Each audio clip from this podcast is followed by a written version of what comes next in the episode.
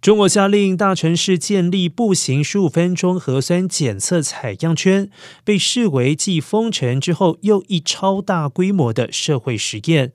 而截至目前，至少有北京、上海、深圳、杭州、大连、南昌、苏州等十七个城市对进入公共场所要求核酸证明。这涉及到约两亿人，占中国总人口的百分之十四。据估算，常态化 PCR 检测。恐怕年耗人民币一点四五兆元，相当于中国二零二一年 GDP 的百分之一点五。